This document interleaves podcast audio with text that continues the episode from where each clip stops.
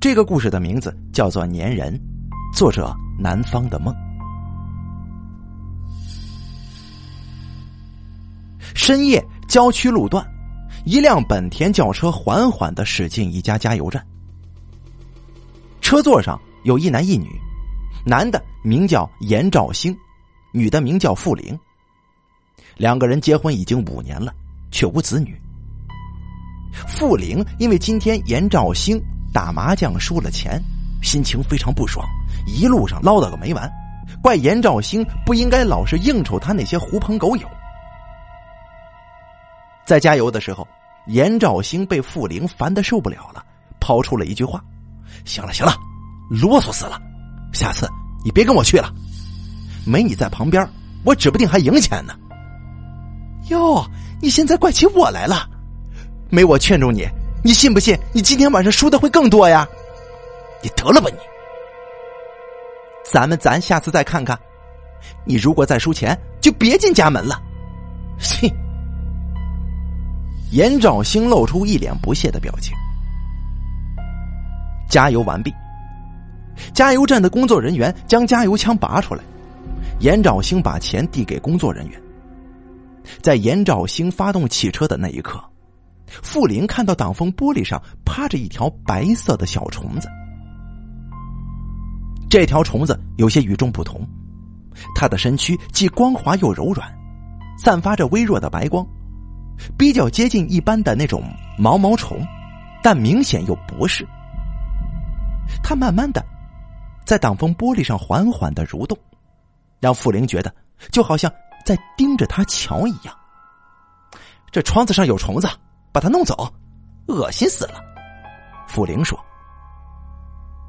严兆兴没下车，而是打开雨刮器。雨刮器快速摇摆，那条虫子立即被雨刮器刮到了，不知道刮往了什么地方。你干什么？我让你下车，用手把它弄走啊！你这样用雨刮器一刮，都不知道有没有把它弄下车呢。傅玲大声的说：“哎呦，一条虫子而已，看不到不就行了吗？”严兆兴无所谓的说着，随即开车驶离了加油站。路上，傅玲依然在嘀嘀咕咕，甚至拿那条虫子做文章，怪严兆兴没处理干净。严兆兴感觉很头疼。这个严兆兴跟傅玲都是农村人，在严兆兴家盖的民房，只是地理位置比较偏僻，所以结婚之后，他们很快就买了车，方便去城里上班。此时已经将近凌晨了，路上极其的幽静，乡村路段灯光少，岔路多。好在严兆兴熟悉路，不容易开错。但由于被重重的黑暗包围，他还是渐渐的放慢了车速。这个时候，严兆兴发现自己这边车窗上有个小东西在动，那小东西正好位于车窗的最上方，瞧不清楚。傅玲倒是看见了，指着说：“你看，你看呐，那条虫子它还在呢。”严兆兴凑近一看，确定正是那条白色的小虫子。说了把它弄走，你不听，这样恶不恶心呢？傅玲还在抱怨着。其实严兆兴有点庆幸这条虫子又出现了，因为他可以好好的把虫子弄走，以免傅玲啰嗦个没完。再说，他现在也觉得这条虫子比较恶心。于是他抓了几张纸巾，让车窗缓缓下降。等到差不多位置的时候，他手伸出车窗，一下子按住那条虫子，预备把它拔走。不料他拔了好几下，那条虫子居然还趴在车窗上，就好像是粘住了一样。严兆兴立即打开车的内灯，想看看到底有什么不对劲儿。结果他看见那条小白虫的身上附着着一层乳白色的粘液。他猜测，正是这种分泌的粘液将小白虫粘在了车窗上。严兆兴的生物知识很匮乏，也不认识这是个什么虫子，只知道越看这条虫子越恶心，必须立即弄走。随即，他又一把抓住那条小白虫，这次他使出好大的劲儿，终于把小白虫剥离车窗，猛地丢到了一旁的草丛里。这下子，他的心情就舒坦了，对傅玲笑着说：“搞定。”之后，严兆兴提高车速，行驶了十多分钟，他们回到了家中院子里。正当他们拖着疲惫的身躯走下车的时候，傅玲的背后升起一股寒意，因为他再次看到了那条小白虫。这次，他见小白虫趴在汽车引擎盖上，缓缓的蠕动。傅玲惊得说不出话了，只是用手指。指了指小白虫。很快，严兆兴也看见了，两个人面面相觑，不知道该怎么解释。刚才严兆兴把小白虫丢去了草丛，绝对没有任何的疑问。不论怎样，小白虫是都不可能再回到车上的。然而现在，无情的现实告诉他们，小白虫依然还在这车上呢。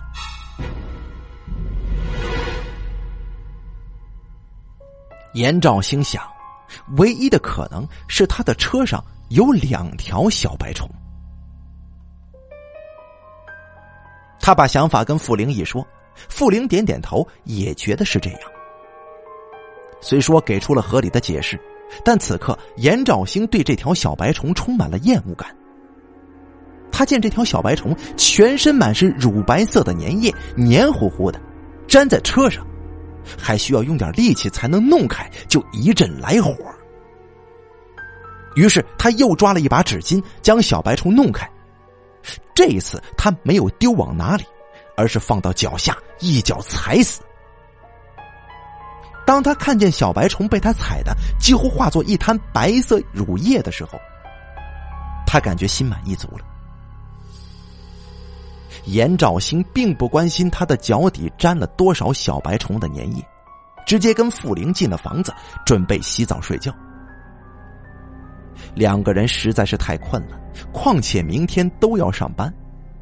很快，两个人洗完了澡。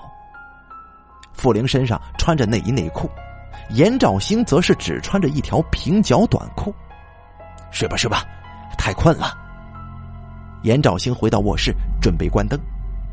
可这个时候，他发现自己的手掌上有些黏糊糊的东西。你干嘛？傅玲见严兆兴站着不动，觉得奇怪。哎，我我刚刚没有用手直接去抓那条虫子呀。严兆兴正回想着两次抓住那条小白虫的举动。你手怎么了？严兆兴摊开手掌给傅玲看。傅玲见严兆兴的手掌上附着了一层乳白色的粘液，跟那些小白虫的粘液一模一样。去洗干净不就行了？你肯定是不小心沾到了。严兆兴觉得也是，他立马走进浴室，用清水搓洗手掌。但是他怀疑是不是自己错觉了，手掌上的粘液完全没洗干净，只不过跟水混合在一块。分不清楚了。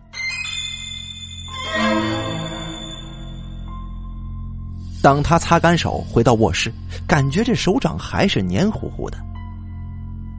怎么，洗不干净啊？傅灵站起身，连忙问道：“那条虫子到底是个什么玩意儿啊？这这黏糊糊的。”严兆兴皱起眉头，抱怨着：“过来，我看看。”傅灵抓住严兆兴的手，仔细查看。此时，严兆兴粗大的手掌上已经覆满了粘液，比刚才明显要多。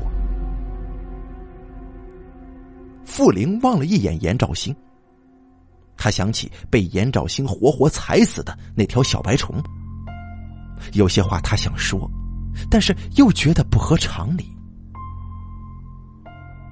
没办法，傅玲取了一条热毛巾过来，给严兆兴的手上用力的搓擦着。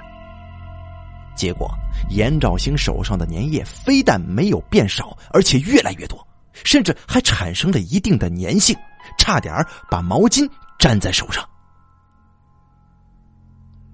两个人都急了，有点不知所措。严兆兴手上的粘液更是渐渐的蔓延到手臂，就好像整条手臂上结了一层厚厚的冰霜。啊，你说，跟刚才被你踩死的那条虫子有没有关系呀？傅玲终于问出口了。哎呀，你什么意思？严兆兴急躁的回答：“我是用脚踩死的，我又没用手。”听严兆兴一说，傅玲立马跑到大门处，拿起严兆兴的鞋子一看，这鞋底果然有粘液。这玩意儿，难不成鞋底沾到会传到我身上？严兆兴问道。啊，老公啊，要不去医院看看吧？听妻子傅玲这么说，严兆兴愣愣的望着手臂，陷入了犹豫。过了一会儿，严兆兴发觉越来越不对劲儿，手臂的粘液居然传到了身上。因为严兆兴刚刚洗完澡，此时此刻正穿着一条平角短裤，上身是赤裸的，所以特别明显。那层粘液已经慢慢延伸到了胸口。傅玲又用毛巾替严兆兴擦拭胸口的粘液。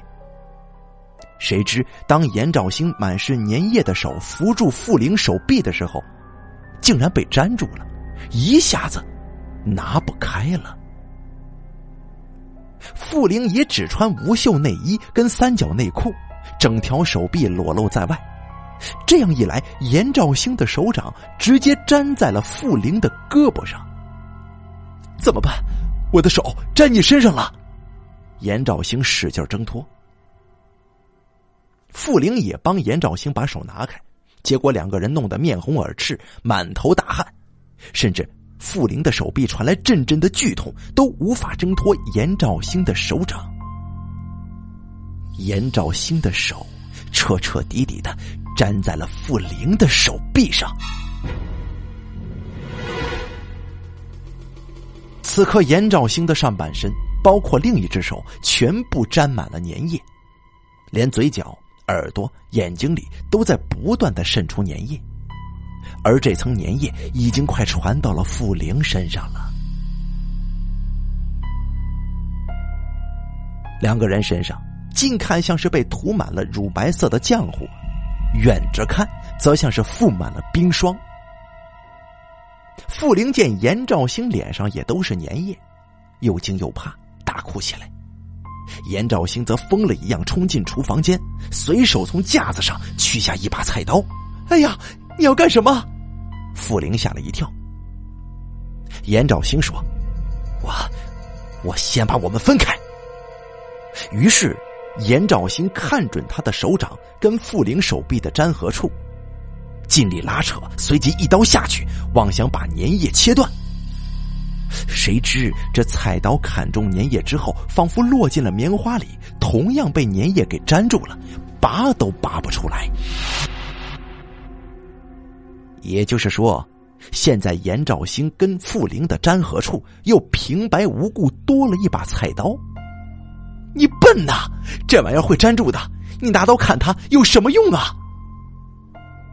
严兆兴承认自己确实急了，脑子一片混乱。这会儿，两个人身上的粘液越变越多，甚至来到了大腿。眼见他们即将被粘液吞噬，严兆兴更加狂躁了，他又拼命的挣脱手掌，咬牙切齿。傅玲疼得啊啊大叫，泪水直流。只听一声清脆的声响，严兆兴的手掌终于从傅玲的手臂上挣脱了。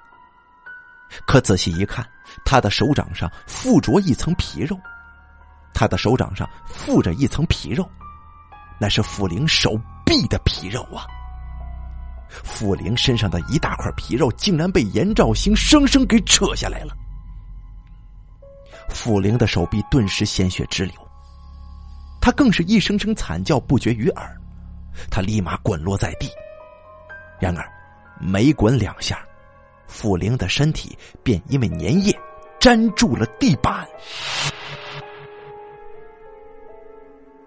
严兆兴正想过去，却突然被停住的傅灵绊倒了。完了，两个人的身体完全粘在一起了。严兆兴的脸色突变，这个时候他近距离观察傅灵手臂上的伤口。发现傅灵的伤口比较怪异，好像是粘液使得他们的皮肉变得脆弱了，因此极其容易就被撕扯下来。傅灵依然痛不欲生，可他跟严兆兴的身体还有地板粘在一块，动弹不得，只能发出一声又一声的惨叫。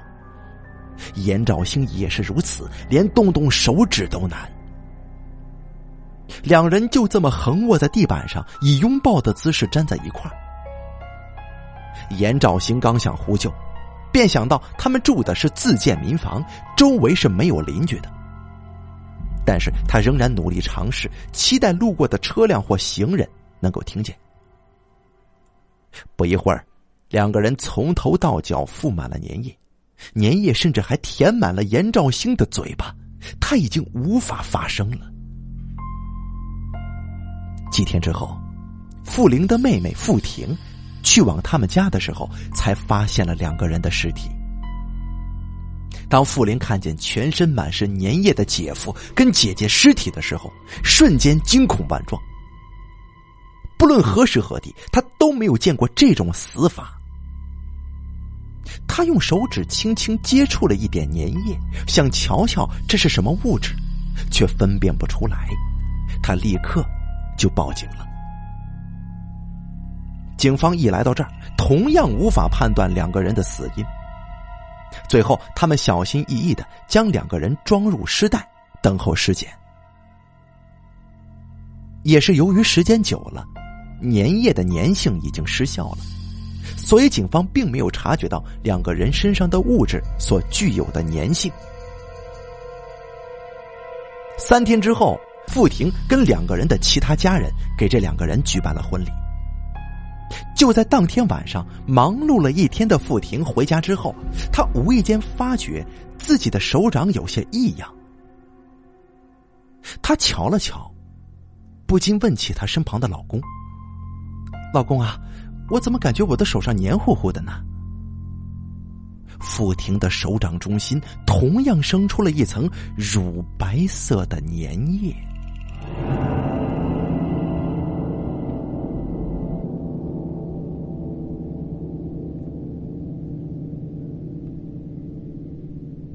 好了，粘人的故事演播完毕，感谢您的收听。